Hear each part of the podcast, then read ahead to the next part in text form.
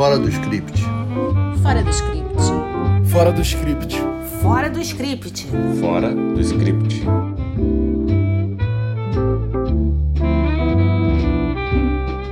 Cansou de ouvir mais do mesmo? Que tal descobrir filmes e séries que não são assim tão conhecidos do grande público, mas que você pode curtir? Esse é o Fora do Script, o podcast que dribla os algoritmos para mostrar que há muito mais vida na internet, nas plataformas de streaming e nos canais a cabo do que você pode imaginar. Eu sou Denise, advogada e roteirista, apaixonada por direito, dramaturgia e por horas vagas. Eu sou a Letícia, roteirista, jornalista e fã de séries policiais.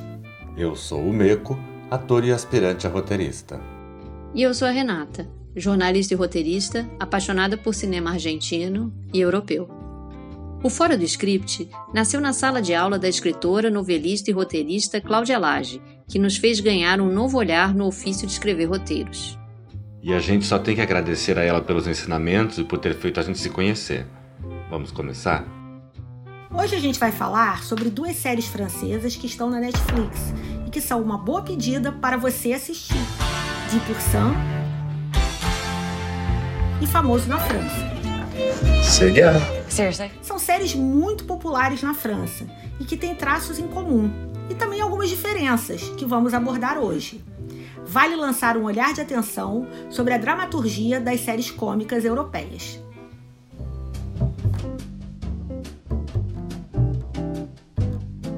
Para essa estreia, nós escolhemos duas séries francesas que adoramos e que têm em comum uma nota bem inusitada. As duas trazem celebridades francesas reais, alguns verdadeiros itens do acervo cultural francês e com uma novidade, representando-se a si mesmas. Ou seja, as próprias celebridades são personagens da série. No caso de Pourcent, em cada episódio, uma celebridade interpreta a si mesma. Em Famoso na França, o protagonista é o próprio ator principal, Gad Elmaleh, ou simplesmente Gad. Mas atenção, não se trata de uma obra autobiográfica. Então é interessante que em duas séries esses ícones da cultura francesa, alguns realmente históricos, antigos, como Line Renault, Françoise Fabian, Guy Marchand, e mais recentes, como Cécile de France, ou os super icônicos Juliette Binoche, Isabelle Huppert, representem a si mesmos e com tanta exposição e tanto autodeboche, o que aliás está presente também famoso na França. Os atores até parecem que estão fazendo uma paródia de si próprios, que estão se divertindo com isso, mas o resultado é totalmente verossímil. E mesmo que essas duas séries tenham em comum o uso de celebridades reais interpretando a si mesmas, nesta espécie de autodeboche, cada uma delas usa esse recurso de maneira diferente. Em Pourcent, por exemplo, Além desse núcleo de celebridades, no qual a autodepreciação é usada como uma forma de humanizar essas celebridades, temos também o núcleo dos agentes e o núcleo dos personagens secundários, que desenvolvem arcos de personagens igualmente complexos aos dos protagonistas. Em Famoso na França, esse arco fica mais claro na jornada do protagonista, Gad, do que na dos outros personagens, sua ex-esposa, seu filho e o marido da sua ex-esposa. Esses parecem ser os integrantes da família americana perfeita. Por baixo dessa família perfeita, entre aspas, há a crítica à celebrização da vida e da cultura dos Estados Unidos. A forma caricata como essa família é retratada no filme é, na verdade, a visão que o roteirista tem daquela família. Com cada série usando a autodepreciação do seu jeito, tanto de Pourcent quanto famoso na França acertam em cheio na receita da comédia. Vale lembrar que tanto famoso na França quanto De Pourcent são comédias. Talvez De Pourcent pese um pouco mais para a comédia dramática, mas o fato é que fazer rir está no DNA das duas. O que as diferencia? Bem, a saga de Gade pelos Estados Unidos, em Famoso na França, é uma história serializada. Nós, espectadores, acompanhamos a jornada do personagem. Já De Pourcent é um híbrido, a trajetória dos personagens também move a trama, mas há um caso do dia, ou seja, uma história que só acontece em um determinado episódio e cujos envolvidos, em geral, também só aparecem aí. Em inglês, o nome oficial para essa estrutura é procedural. Séries médicas ou policiais costumam reproduzir esse modelo. Mas será que uma piada feita em um determinado país pode fazer o mundo inteiro sorrir? Depende. Há quem diga que o humor seja cultural, porém há certas histórias e situações que são universais, como o humor físico, aquele dos palhaços, por exemplo.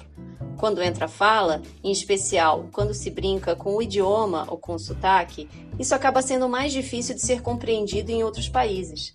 É o caso daquela piada do caipira que está vendo televisão e um vizinho chega e pergunta, firme, e ele responde, não, futebol. Esse é um exemplo de uma piada local.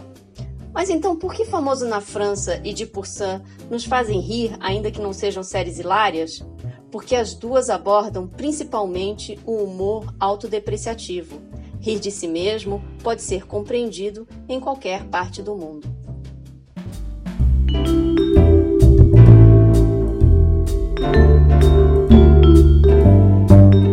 Sim, é verdade, mas não é tão comum nas produções do audiovisual. Por quê? Bem, o meu palpite é que talvez seja pelo fato de ser raro na vida de uma maneira geral. Muitas vezes, quando alguém faz uma piada de si mesmo e se autodeprecia, a primeira reação das pessoas é um pouco de desconfiança. Será mesmo que essa pessoa está falando de si dessa forma, que está se expondo tanto diante dos outros? E até se perceber que realmente é um humor sincero custa um pouco, que no audiovisual pode não ser tão fácil de retratar. Aliás, Woody Allen, que o diga, não tem grande público nos Estados Unidos é o rei da autodepreciação, né? Então, em Deporçando o episódio com Isabelle Per, que é conhecida por ser de fato muito ativa, ao fazer esse papel dela mesma numa estripulia por excesso de trabalho, que existe um grande autodeboche. No episódio de Mônica Bellucci, Uma Beldade, e as beldades são em geral vistas como pessoas servidas e aduladas o tempo todo, na trama ela é servida a tal ponto que não sabe sequer ligar a sua chaleira elétrica na sua casa, o que também é uma grandíssima autodepreciação. Juliette Binoche, toda atrapalhada como mestre de cerimônias no Festival de Cannes, também está ali rindo de si mesma, dando um vexame no maior festival de cinema da França. E o Gad, de famoso na França, ao se perceber totalmente desconhecido nos Estados Unidos e ficar mostrando um filme dele no celular para provar que é alguém famoso, está fazendo uma enorme piada de si próprio. Enfim, é um humor afiado nas duas séries que morde e assopra ao mesmo tempo e por isso seduz o espectador. E isso tudo pode ter a ver com a velha rixa entre americanos e franceses que está nas duas séries. E aqui fica outro palpite que tem a ver com o início do cinema, lá no chamado Primeiro Cinema, que na verdade começou na França, mas se popularizou nos Estados Unidos, com a pujança da indústria. Então essa rixa vem clara em Famoso na França com a crítica aos reality shows, ao culto ao corpo, a exploração da vida privada numa hiperexposição para vender um produto. E em De Pourcent, nos episódios com a Cecília de France, que é considerada por um famoso diretor americano como velha para fazer o papel que ela tanto quer e que está se preparando há um ano para fazer. E também no episódio com Isabelle Huppert, em que os produtores americanos não têm nenhum jogo de cintura e partem para cima da agência. É interessante também para nós, espectadores, ver certo tipo de coisa que em geral não se vê nas séries norte-americanas. Exemplo disso é que em De Pourcent as pessoas fumam a beça, se leva o cachorro para o trabalho, a recepcionista é meio folgada. Então são coisas que são próprias da cultura francesa. Porém, se não se tem conhecimento disso por alguma experiência própria, vai ter uma impressão de algo fora do comum, mas que não é, é realidade mesmo. E outro fato curioso, além de tudo que já foi falado aqui, é que para quem está acostumado com primeiros episódios onde a gente fica com vontade de maratonar, como em várias séries dos Estados Unidos, no caso das francesas, esses primeiros episódios que a gente chama de piloto não empolgam. Eu mesma custei muito a embalar em Dipursan, por exemplo. Acabei insistindo porque uma amiga nossa, a também roteirista Cristina Demier, falou que eu deveria continuar porque a série melhorava. E ela tinha razão. No caso de Famoso na França, foi a Letícia que me convenceu, porque eu achei o piloto meio chato. Mas depois a série melhora. E muito, não é, Letícia? Olha, Renata, melhora e melhora muito. Eu acho que, em geral, os franceses seguem outro ritmo de vida e eles gostam de contar as histórias em seu tempo. Algumas séries inglesas, escandinavas, do leste europeu também são assim.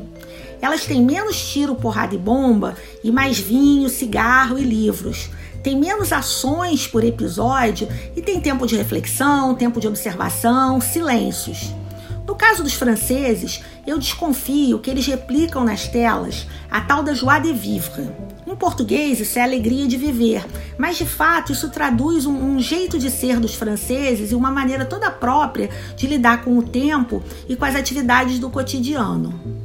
Se você está acostumado com aquelas séries frenéticas americanas em que as coisas acontecem num ritmo alucinante, é bem possível que você vai estranhar o ritmo de uma série francesa, mesmo de uma comédia. Em contrapartida, essas séries, e aí eu volto a dizer, mesmo as de comédia, elas têm personagens muito densos, com muitas camadas e que você vai se apaixonar por eles. Na hora que você segurar na mão desses personagens, você não vai querer mais largar. E uma coisa que é importante prestar atenção também: a estrutura tá todinha lá. Eles não reinventam a roda, eles nem tentam reinventar a roda de uma estrutura que eles aprendem na escola, né? Sempre lembrando que a França é a pátria, uma das pátrias da literatura mundial. Então, se você quer saber o que, que tem numa narrativa, quais são os elementos clássicos, uma série dessas vai te dar todas as pistas. Personagens, universo, a trama, a maneira como as tramas se entrelaçam. Enfim, fica a dica. Tenha um pouco de paciência, vá adiante e não desista. Esse foi o primeiro episódio do nosso podcast Fora do Script. A redação hoje foi nossa e você pode nos acompanhar no Spotify, no YouTube, no Instagram e no Facebook. Não se esqueça de se inscrever, curtir e mandar o seu feedback. Ainda não temos patrocinadores para agradecer, mas se você quiser dar uma força, é só ir ao site padrim.com. Até o próximo episódio em que vamos falar de duas séries argentinas muito legais. Cuidem-se bem, usem máscara e em pé. Fora do script. Fora do script. Fora do script. Fora do script. Fora do script.